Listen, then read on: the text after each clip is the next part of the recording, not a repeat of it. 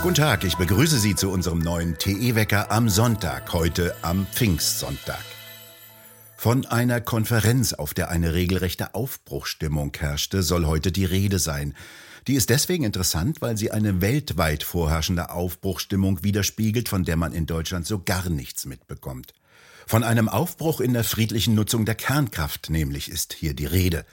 International herrscht Aufbruch statt Abbruch. Die Herausforderung weltweit ist derzeit nicht, Kernkraftwerke zu verkaufen, sondern die Produktionskapazitäten schneller schaffen zu können, als Kernkraftwerke gebaut werden. Weltweit ist der Bedarf an neuen Kernkraftwerken so hoch, dass die Fertigungskapazitäten bei weitem nicht ausreichen und so etwas wie Goldgräberstimmung herrscht. Robert Habeck, derzeit grüner Bundeswirtschaftsminister, hat bekanntlich ein Osterpaket geschnürt. Nachdem soll sich Deutschland mit Wind und Sonne versorgen, also gewissermaßen von Luft und Liebe leben. Weltweit ist man dagegen realistischer. Wir schnüren hier ein Pfingstpaket zum Fest des Heiligen Geistes und schauen in die Zukunft der Nutzung der Kernkraft, jedenfalls wie sie außerhalb der engen Grenzen Deutschlands gesehen wird. Dr. Björn Peters, von Haus aus Physiker, arbeitete über zwei Jahrzehnte für die Kraftwerks- und Rohstofffinanzierung.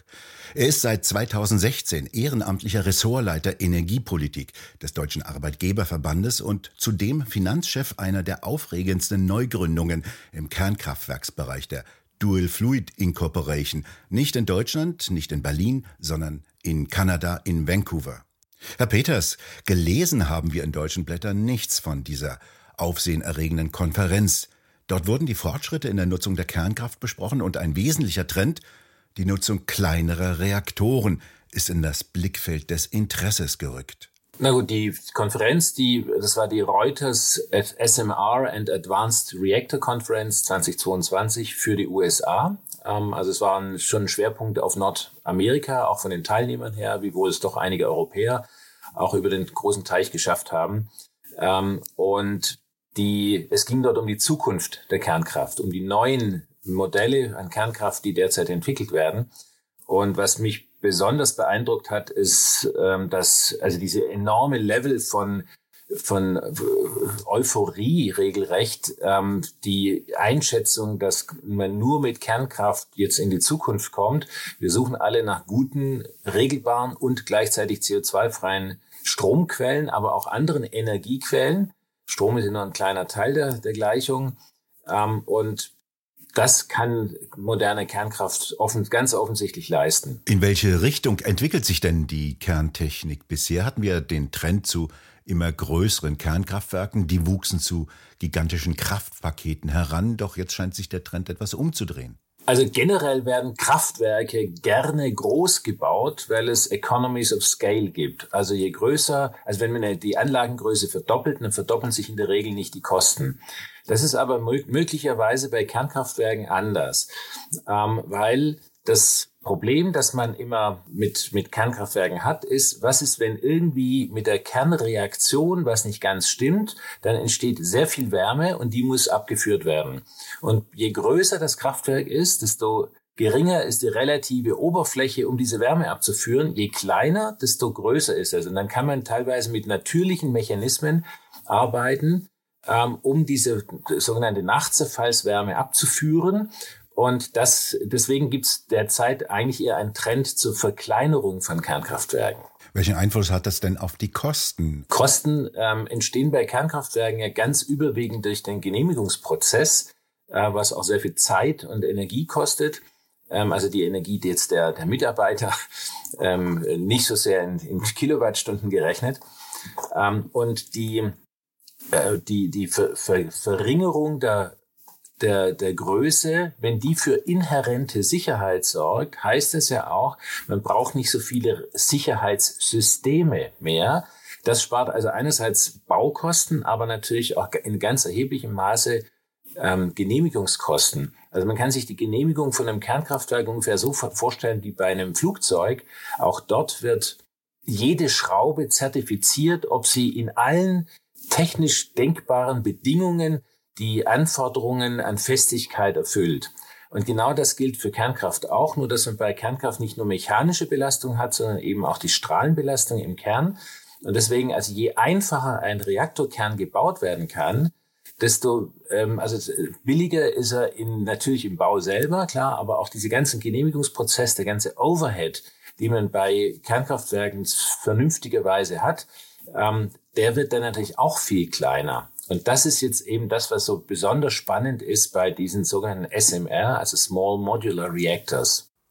Bisher haben wir ja gesehen, dass man auch über überzogene Sicherheitsvorschriften die Reaktoren, den Reaktorbau teurer machen konnte. Wir sehen das an dem finnischen Reaktor Olkiluoto, der ja über zehn Jahre später ans Netz gegangen ist als geplant. Dahinter standen immer wieder erneuerte Sicherheitsanforderungen. Kann man sagen, dass darüber die Kernkraft hier in Europa tot gemacht werden sollte? Ich erlaube mir zu die, der Hypothese zu widersprechen. Ich glaube, dass das in der Tat eine Rolle gespielt hat, dass man versucht hat, die Kernkraft durch neue Sicherheitsanforderungen äh, immer teurer zu machen, damit sie aus dem Rennen geht. Da gab es tatsächlich diese Kräfte. Aber ähm, dass wir, dass die diese Projekte in Flamanville, Olkiluoto und Focal in Georgia äh, so teuer geworden sind, das liegt eher da weniger an den Sicherheitsanforderungen als vielmehr daran, dass, es, dass wir es schlichtweg verlernt haben, Kernkraftwerke zu bauen. Wenn wir, wenn wir mal 30 Jahre zurückgehen, 35 Jahre zurückgehen, da wurden in Frankreich und in Deutschland vor allem riesengroße strukturierte Pro Programme aufgelegt zum Neubau von Kernkraftwerken. Und das hat den Effekt gehabt, dass jedes Kernkraftwerk, das gebaut wurde, schneller gebaut, preisgünstiger und besser, qualitativ hochwertiger gebaut wurde als das jeweilige Vorgängerkraftwerk.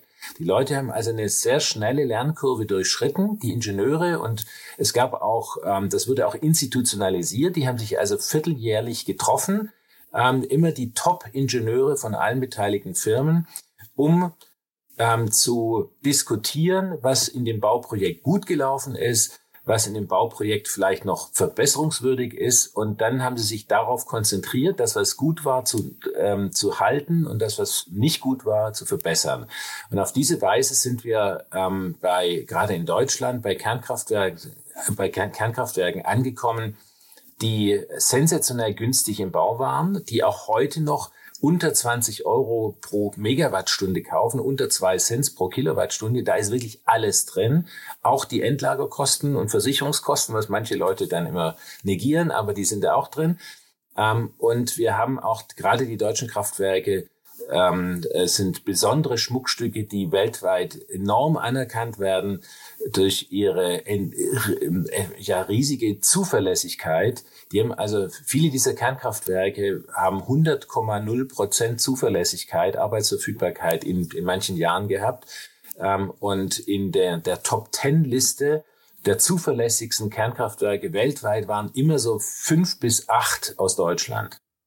Die wurden ja teilweise unter dem Begriff Konvoi-Reaktoren gebaut, also alle nach demselben Prinzip, mit denselben Genehmigungen, mit dem Ziel, dass die billiger werden sollten. Und Gronde beispielsweise als äh, Kernkraftwerk der Spitzenklasse erreichte regelmäßig hervorragende Leistungswerte. Die werden jetzt hier einfach abgeschaltet. Ja, Grunde war das erste Kernkraftwerk weltweit, das 400 Terawattstunden an, an Lebensproduktion erreicht hat. Ähm, und es könnte leicht noch 10, 20 Jahre weiterlaufen, wenn es nicht diesen politischen Beschluss gäbe. Aber ich wollte noch mal zurück, äh, warum sind jetzt diese Olkiluoto-Typ-Kraftwerke, also die EPRs, warum sind die so teuer geworden? Das haben wir geklärt. Ähm, aber was jetzt ähm, Präsident Macron macht, ist, er geht, er genau in die richtige Richtung. Er sagt, wir müssen mal sechs oder zwölf oder vierzehn Kernkraftwerke in Auftrag geben, so dass sich die, dass die Menschen auch wieder eine Perspektive bekommen, die daran arbeiten, die ähm, fortzuentwickeln. Und dann kommen wir hoffentlich wieder dahin, dass die Kernkraft, auch die große Kernkraft, ähm, preisgünstiger wird. Und man sieht, dass es, dass sowas funktionieren kann, sieht man an den Reaktoren ähnlicher Größe aus Korea, aus Russland und aus China.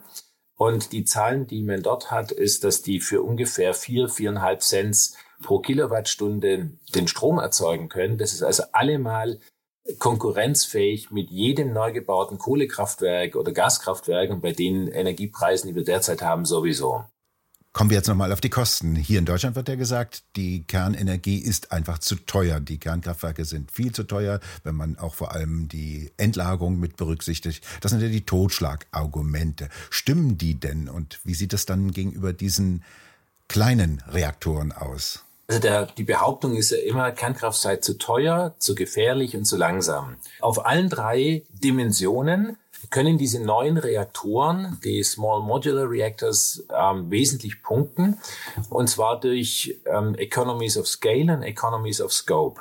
Was uns jetzt nicht zur Verfügung steht, ist bei den Economies of Scale, dass man sagt, man baut die immer größer und größer. Das hat man ja gerade.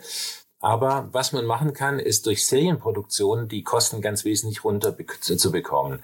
In, äh, gerade äh, die USA sind so ein schönes Beispiel. Wenn die 99 Reaktoren bauen, haben, das, haben die ungefähr 105 verschiedene Typen wie immer gespottet wird in der, in der Industrie. In Deutschland hatten wir es ein bisschen anders gemacht. Auch in Frankreich wurden bestimmte Typen von Kernkraftwerken mehrfach gebaut und dadurch bekommen dann die Kosten natürlich runter. Das sind nicht alles Einzelfertigungen. Und das ist nun mal ein großer Unterschied, ob ich Konfektionsware tragen kann ob er, oder ob ich einen Buckel habe und immer zum Maßschneider gehen muss, ähm, um mir einen Anzug nähen zu lassen. Also Serienfertigung ist ein ganz wesentlicher Faktor, aber nicht nur in den, bei den Produktionskosten, sondern auch bei den Genehmigungskosten. Die Regulierungsbehörden weltweit arbeiten sehr eng zusammen und wenn ein Reaktor in einem Land genehmigt worden ist, ist die Genehmigung in dem anderen Land zwar erforderlich, aber dadurch, dass die einen sehr engen Austausch immer miteinander pflegen über die IAEA, e also die Internationale Atomenergiebehörde, dauert das dann auch bei weitem nicht mehr so lang, ähm, wenn man in dem zweiten Land ist. Und bei Dualfluid haben wir durchaus ein Ziel, mal Kostenführer zu werden im Bereich der Kernkraft. Und ein, ein wesentlicher Faktor dafür ist, dass wir eine, dass wir Reaktoren am Band produzieren, die auf einen LKW passen, die also im Werk in einer geschützten Atmosphäre hergestellt werden unter höchster Präzision. Äh, das ist so ein bisschen wie ein Fertighaus im Verhältnis zu Stein auf Stein. Äh, man hat ähm, beim Stein auf Stein muss halt jeder Stein einzeln sitzen. Und wenn es mal Wind kommt von der Seite, dann wird vielleicht ein bisschen schiefer äh, draufgesetzt und der Mörtel dazwischen ist dann vielleicht nicht ganz so einheitlich. Bei einem Fertighaus wird es in der Werkshalle gebaut und äh, unter viel höheren Qualitätsmaßstäben äh, und wird dann auf der Baustelle nur zusammengesetzt. Und genau so kann man auch Reaktoren bauen. Ähm, das machen wir übrigens nicht nur bei Dual Fleet, sondern auch NewScale und TerraPower und Moltex und Oklo und wie sie alle heißen, ähm, die haben natürlich genau das auch vor.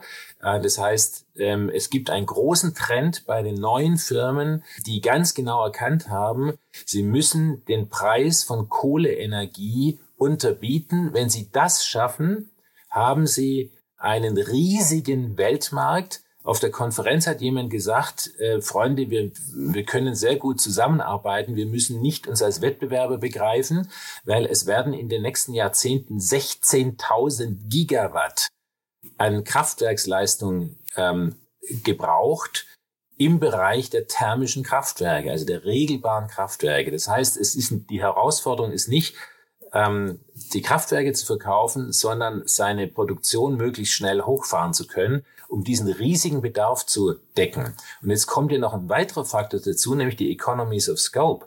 Wenn man mit Hochtemperaturreaktorkonzepten, und dafür gibt es auch einige gute Beispiele, im Bereich der, des Kugelbettreaktors und bei den, bei den Flüssigreaktoren, ähm, wie wir auch einer sind, ähm, dass man mit dieser Heizenergie eben auch diesen riesig großen Bereich der industriellen Prozesswärme abbilden kann, der mindestens so groß ist wie der Strommarkt. Und das dafür, wenn man das auf sichere, einfach zu bedienende Reaktoren runterbricht, dann kann man eben auch ganz wesentlich den Markt hochfahren und die Kosten reduzieren durch die Serienproduktion, dass man eben statt 50 dann sogar 100 Reaktoren im Jahr verkauft. Und das ist noch nicht mal ähm, das Ende der Fahnenstange. So viele werden gebraucht. Da könnte man also mit einem kleinen Small-Reaktor zum Beispiel die Industriestadt Ludwigshafen mit ihrer BASF-Produktion auch mit Prozesswärme versorgen. Ganz genau. Und das, also das Ziel muss natürlich auch sein, und das ist auch nochmal ein Kostenfaktor, dass die Kernreaktion so einfach zu, sich selber kontrolliert über natürliche Prozesse. Ähm, und wie gesagt, bei allen so, äh, äh flüssig ähm, Brennstoffreaktoren funktioniert es auch von selber. Allein durch die Temperatur im Kern regelt sich die Geschwindigkeit und zwar mit einer negativen äh, Rückkopplungsschleife, ähm, sodass ähm, man eigentlich auch nicht äh, verantworten kann, dort einen Kerntechniker hinzuschicken, der den Reaktor betreibt, weil da gibt's nichts zu tun.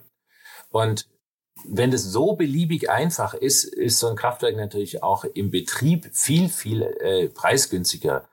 Und davon abgesehen, dass wenn man den, den Kernbrennstoff vollständig nutzt und nicht nur Teile davon, äh, dass dann auch die, so ein, so ein Brennstoff sehr, sehr lange, viele Jahre oder sogar Jahrzehnte im Kern bleiben kann. Ähm, also auch der Brennstoffwechsel fällt weg. Und das sind alles Kostenfaktoren, die bei den Kleinreaktoren zum Tragen kommen können, aber nicht bei den Großreaktoren. Da entsteht ja kein äh, waffenfähiges Plutonium zum Beispiel, also was irgendwo missbraucht werden könnte. Bei den Flüssigbrennstoffreaktoren ähm, äh, passiert das in der Tat nicht. Natürlich wird auch Plutonium erzeugt, aber in allen Isotopen, die es gibt. Ähm, und man muss wissen, dass eine ähm, dass für die Atombombe nur ein einziges Isotop, das Plutonium 239, brauchbar ist. Ähm, wenn es verunreinigt ist mit Plutonium 240, 41, 42, ist die Bombe nicht kontrollierbar. Also sie könnte jederzeit hochgehen. Ähm, und das ist natürlich für die Waffenherstellung ähm, völlig untauglich. Und das Plutonium jetzt dort irgendwie rauszulösen und dann abzutrennen, das, also das 139er Isotop von den anderen Isotopen ist irrsinnig teuer. Das ist theoretisch auch irgendwie möglich, sehr, sehr teuer. Äh, demgegenüber gibt es äh, Spezialreaktoren zur Herstellung von waffenfähigem Material, ähm, wo das viel, viel billiger ist. Und man schaue nach Nordkorea, die haben kein äh, Kernkraftwerk, aber sehr wohl die Atombombe und haben sich das Plutonium auch selber hergestellt. Jetzt fehlt ja hier in Europa eine leistungsstarke Kernindustrie, in Deutschland sowieso. Die Nachteile merkt gerade Boris Johnson in Großbritannien. Dort werden zwei neue Reaktoren gebaut und was fehlt, sind Schweißer. Jetzt muss man wissen, dass Schweißer für Reaktorgehäuse besonders qualifiziert und auch zertifiziert sein müssen. Immerhin geht es um sicherheitsrelevante Schweißnähte. Was also ist zu tun? Also was hat man in den 70er Jahren getan? Ähm, kann man sich ja fragen. Wir können ja versuchen, aus der Vergangenheit zu lernen. Ähm, und was damals gemacht wurde, ist, dass man eben auch unter den jungen Leuten eine große Euphorie erzeugt hat ähm, und gesagt hat, da habt ihr einen Job, wenn ihr das studiert, wenn ihr oder diese handwerkliche Ausbildung macht, dann habt ihr ein Auskommen für euer Leben. Und auf diese Weise gewinnt man auch dann wieder junge Leute. Ähm, und dadurch, also das, das kann man sozusagen äh, auf diese Weise den Markt regeln lassen. Ist das denn hier in Deutschland wieder vorstellbar? Denn die Kerntechnik und auch die Kernforschung ist dermaßen gründlich zerstört worden, dass es mir sehr schwer fällt, vorzustellen, dass es wieder eine blühende Industrie gibt, die wir ja mal hatten. Nein, das ist, das ist ganz klar. Aber es ist ja auch so, dass wir durchaus Zeit haben. Also der, das erste Kraftwerk, das gebaut wird, äh, das hat ja auch dann wieder einen Vorlauf, bevor überhaupt der Spatenstich erfolgt. Ähm, also in, der Zeit kann man auch, wie in den 70er Jahren, also das ist ja kein, kein nicht anders als damals, kann man auch diese Lehrstühle aufbauen. Also diese Leute gibt es natürlich schon. Und außerdem sind heute auch alle gewöhnt, äh, dank Netflix und Co. auch ähm, mit Englisch hervorragend umzugehen. Also ich habe Kinder im dem Alter um 20 rum, ähm, die sprechen alle wesentlich besser Englisch als unser einer.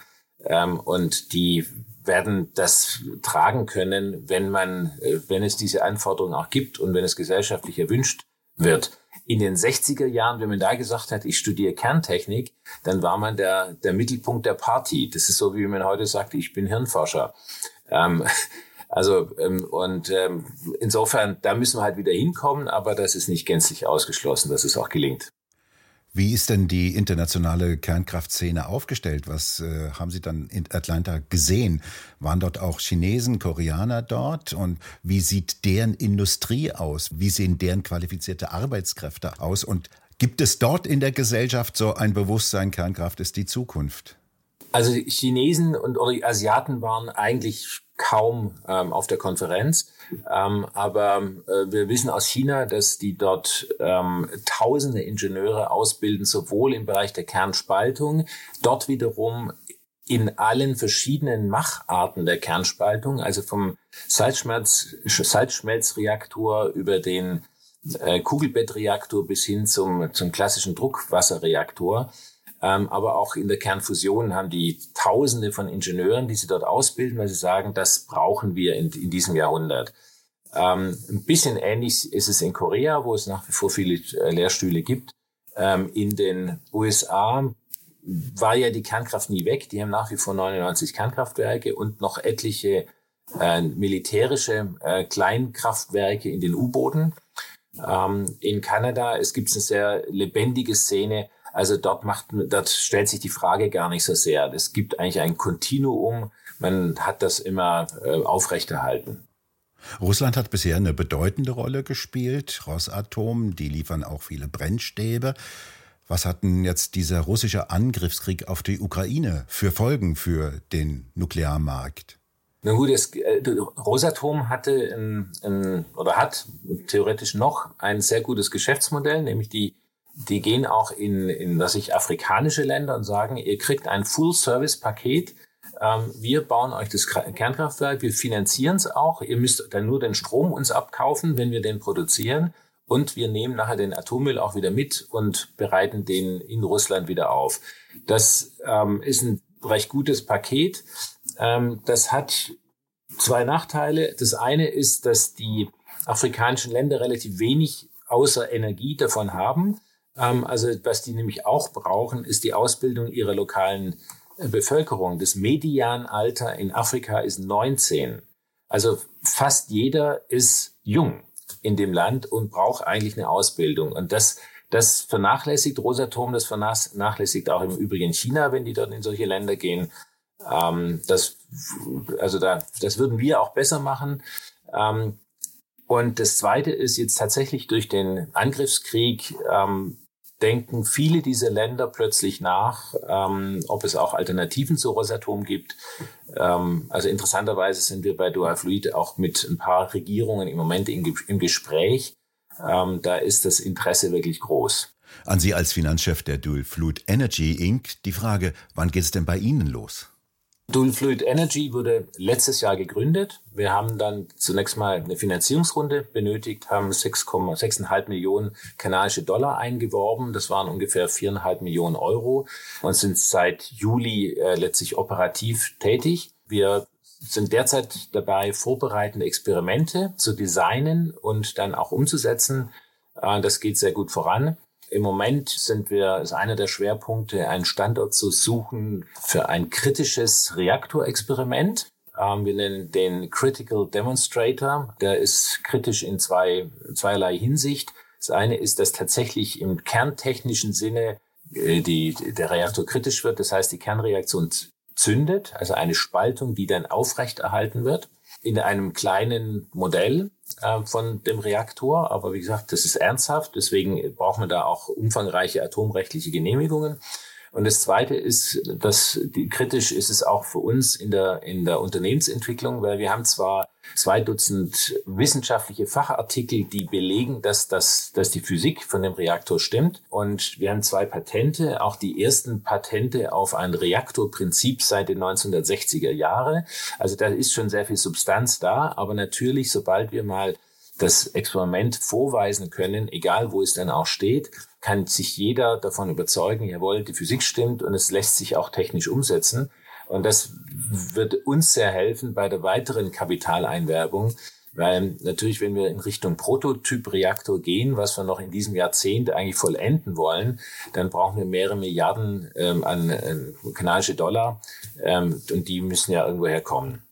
Wesentliche Grundlagenarbeiten wurden auch hier in Deutschland gemacht. Welchen Anteil hat denn noch Deutschland an der Entwicklung dieses neuen Reaktortyps? Nun, wir haben uns in Vancouver gegründet und in Vancouver war tatsächlich der, der Zündfunke, also die zündende Idee. Ähm, und einer der Erfinder ist auch Professor Emeritus für Physik, äh, der in Vancouver ein sehr großes Experiment aufgebaut hat und ein Forschungsinstitut aufgebaut hat, ähm, und er ist auch nach wie vor, arbeitet er, also er ist im Direktorium der, der Firma, arbeitet sehr aktiv mit. Äh, und dann haben wir auch noch einen polnischen ähm, äh, Physikprofessor und etliche Doktoranden in Polen auch, die dort am Kernforschungszentrum oder an der Un äh, Universität äh, Stettin arbeiten. Ähm, also das ist schon eher ein, ein internationales Projekt. Wir haben auch Arbeitsgruppen in Dresden, München und in, in ähm, Paul-Scherrer-Institut ähm, in der Schweiz. Ähm, das heißt, es ist wirklich eine internationale Forschungsanstrengung. Und die technische Umsetzung, das ist eigentlich relativ egal, wo man das macht. Ab und zu muss man sich natürlich treffen, aber, aber wir sind alle gewöhnt, äh, für uns selber zu arbeiten und sehr produktiv dabei zu sein. Ihr Flüssigsalzreaktor gilt ja als sehr sicher, nicht zuletzt dadurch, dass Sie eine Art Schmelzsicherung einbauen. Bei zu hohen Temperaturen des Reaktors schmilzt diese Sicherung und das radioaktive Innere fließt nach unten in eine Wanne und dadurch wird die Kettenreaktion unterbrochen. Der Reaktor kann also nicht durchgehen. Doch nun gibt es keine Technik ohne Risiken. Welche Risiken bestehen denn noch bei dem Dual-Flut-Reaktor? Also wir haben uns mal zusammengesetzt ähm, unter den Erfindern und ein paar Leute noch dabei und haben uns überlegt, welche Schadensszenarien könnte es geben ähm, und wie groß äh, oder wie, wie könnte dann ähm, radioaktives Material nach außen austreten. Weil darum geht's ja letztlich. Also wenn der Reaktor komplett zerstört wird, ist es eigentlich egal, solange nichts nach außen tritt. Ähm, und am Ende kamen wir dazu, dass wir äh, gesagt haben, selbst wenn der Reaktor in sich zerstört wird, Blei und das, das, also als Kühlmittel verwenden wir Blei und die, Uranschmelze nach unten abfließen, bricht die Kernreaktion sofort ab und all diese ähm, ähm, ja, Ingredienzen in diesem Reaktor, die flüssig sind, die sind ja auch extrem schwer. Das heißt, die verdampfen nicht mal irgendwie rum oder spritzen viel rum, sondern die fließen einfach durch, dank der Schwerkraft einfach sehr schnell nach unten. Und man selbst ein Einschlag mit einem Cruise Missile würde, ähm, also bunkerbrechender Munition, würde ein Loch in die Bunk Verbunkerung machen, würde den Reaktorkern zerstören und alles würde dann nach unten abfließen. Lediglich ein paar radioaktive Edelgase würden austreten. Aber dazu muss man wissen, es gibt in Bad Kreuznach zum Beispiel und auch in den Alpen immer wieder Radonstollen, wo die Leute zur Kur hinfahren. Ähm, und ähm, das ist äh, deswegen gesund, weil man mit dem mit den Edelgasen, deswegen sind die Edel eben auch nicht biologisch wechselwirkt. Die, wird also nicht in den Körper eingebaut, sondern äh, das ist nur ein bisschen Bestrahlung von außen und das ist offensichtlich ganz gesund sogar. Ähm, und die, äh, die, das einzige Szenario, das wir gefunden haben, ähm, wo wirklich Radioaktivität austritt, ist, wenn ein Asteroid einschlägt, also eine große, schwere Masse mit großer Kraft dort einschlägt und die, und zwar so stark, dass die, äh, dass das Material dann aufspritzt. Ähm, wenn das aber passiert, hat man wirklich ein deutlich größeres Problem durch den, durch die mechanische Druckwelle, durch den Asteroiden, ähm, als jetzt, ähm, wenn, oder Meteoriten, sagt man, glaube ich, korrekt. Ähm, man hat eine, ein größeres Problem, wenn der Meteorit einschlägt, ähm, durch die mechanische Druckwelle, als eben durch das radioaktive Material, das dann auch noch mit austritt. Die Kettenreaktion wird ja unterbrochen, weil ja praktisch, so kann man sich vorstellen, die Geometrie der äh, Teilchen untereinander verändert wird, so dass praktisch nicht mehr genug Neutronen in die benachbarten Kerne geschossen werden können. Ganz genau. Also bei einer Kernspaltung werden immer zwei bis drei Neutronen auch frei und man braucht jeweils ein Neutron, äh, das einen spaltbaren Kern äh, einfängt, damit dieser dann eben äh, sich in zwei Teile plus wieder ein paar Neutronen verteilt. Der Trick ist, dass die mittlere freie Weglänge von den Neutronen ist ungefähr ein Dreiviertel Meter. Und das heißt, man braucht ein kompaktes Volumen, damit so ein Neutron im Mittel hinreichend viele andere Neut äh, äh, Kernspaltungen auslösen kann. Und wenn das weniger ist, dann bricht die Kernreaktion sofort ab, weil das ist ja exponentiell. Also wenn man nur die Hälfte dann ähm, in einem Zeitschritt einen nötigen Kernen hat, die man trifft, dann ist er im nächsten Zeitschritt schon wieder ein Viertel der Kerne, ein Achtel, ein Sechzehntel. Ähm, und das geht, weil die Teilchen doch sehr, sehr schnell sind, also in Prozenten von Lichtgeschwindigkeit wird das gemessen, geht es dann innerhalb von, von winzigen Sekundenbruchteilen, dass diese Kernreaktion sofort zum Erliegen kommt. Und das ist auch ein Sicherheitsmerkmal, das uns hilft bei der thermischen Wirkungsweise. Also wenn man den Reaktor nicht kühlt aus irgendeinem Grund, dann äh, wird, der, wird die Brennflüssigkeit etwas wärmer, dehnt sich dadurch aus und dadurch ist alleine schon auch die Einfangwahrscheinlichkeit für ein Neutron sinkt dann so stark ab, dass das ein stabiler Zustand ist, den sie über Jahrzehnte aufrechterhalten können, dass der Reaktor mit so einem Tausendstel, einem Zehntausendstel seiner Nennleistung vor sich hin brummelt. Äh, solange man diese Wärme ab, gut abführt, passiv, äh, passiert nichts damit. Und wie Sie auch gesagt haben, wenn dann doch irgendwie was völlig Unerwartetes passieren würde, dann würde die äh, Schmelzsicherung greifen und dann fließt, fließt der Brennstoff einfach in vorgesehene Kammern, wo auch die Kernreaktion auch wieder sofort stoppt. Also ein Tschernobyl oder ein Three Mile Islands ist nicht möglich.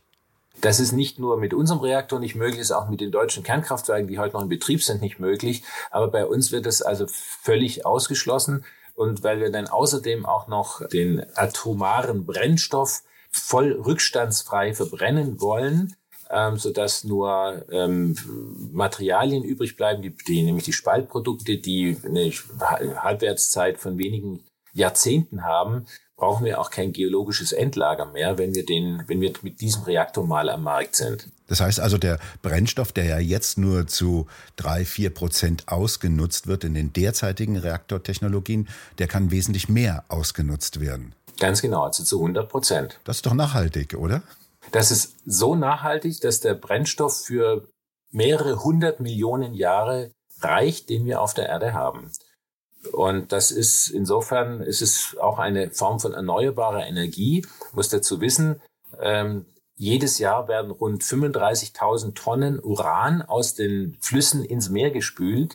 Es gibt heutzutage Techniken, wo mit denen man äh, über Polymere ganz gezielt Uran aus dem Meerwasser herausfischen kann, obwohl es sehr, sehr äh, geringe Konzentrationen hat. Aber es reichert sich in diesen Polymeren an diese, dieses, diese Verfahren sind ungefähr so teuer wie der Uranbergbau heute. Es ist also kein Kostennachteil. Und in den Meeren schwimmen rund fünf Milliarden Tonnen an Uran und Thorium rum. Thorium kann man ja auch nutzen für unseren Reaktor. Ähm, also insofern, wenn man nicht mehr nutzt, aus dem Meerwasser rauszieht, wie, wie natürlich reinfließt, ist das auch eine Form von erneuerbarer Energie. Also wenn ich mein Bad in der Nordsee nehme, bekomme ich eine Portion Uran ab. Naja, unsere ganze Umwelt ist natürlich ein bisschen äh, radioaktiv. Ähm, insofern, wir brauchen sogar, also die Biologie braucht Radioaktivität, um gut zu funktionieren. Äh, das wird manchmal ein bisschen übersehen. Ähm, ich will jetzt gar nicht auf die, die Linear No Threshold LNT-These äh, eingehen. Die hat sich natürlich als völlig falsch erwiesen über die vor allem in den letzten zwei Jahrzehnten der biologischen Forschung. Diese Theorie besagt ja, dass es einen reinen linearen Zusammenhang zwischen einer Strahlungsdosis und Krebsfällen geben solle. Es gebe ausdrücklich keinen Schwellenwert, unterhalb dessen kein Krebs auftreten soll. Jedes radioaktive Teilchen soll gleich Krebs auslösen können. Und das ist auch die Grundlage dafür gewesen, Gesetze und Verordnungen so zu formulieren, dass keine Strahlung mehr erlaubt sein soll, eine Art Zero-Radioaktivität also. Und damit wird auch die eherne Regel außer Kraft gesetzt, die ja seit Paracelsus gibt, die Dosis macht's.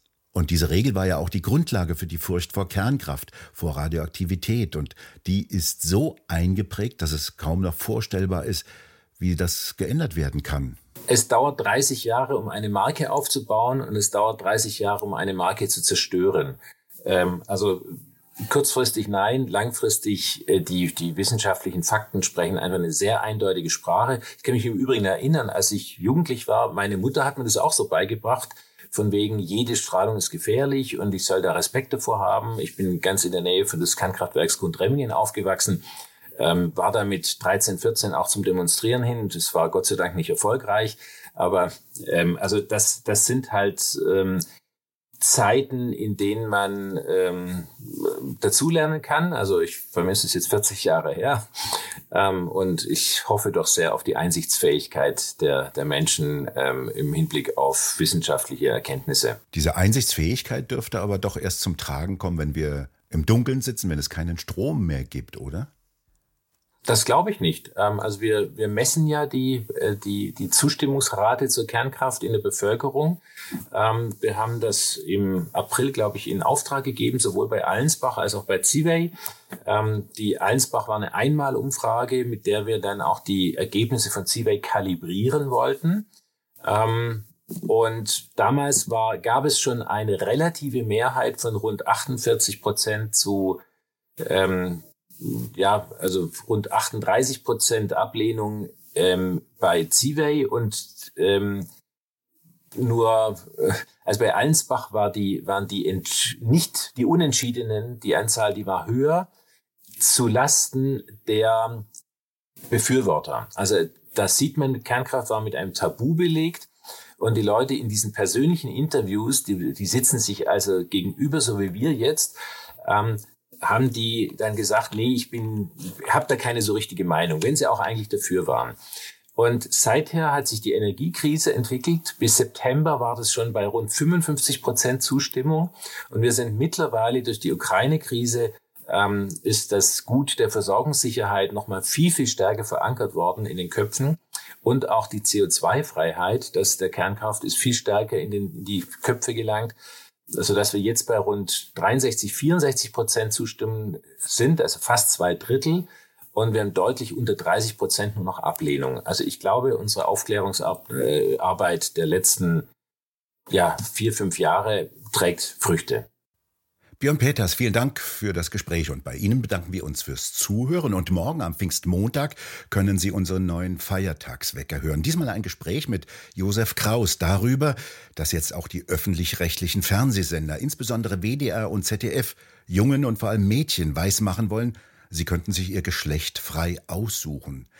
Sogar von Zwangsgebühren finanzierte Sendungen wie Quarks vom WDR oder gar die Sendung mit der Maus erzählen ihren Kindern und Jugendlichen nämlich einen solchen lebensgefährlichen Unfug. Und jetzt klagen wenigstens Wissenschaftler öffentlich diese Anstalten an.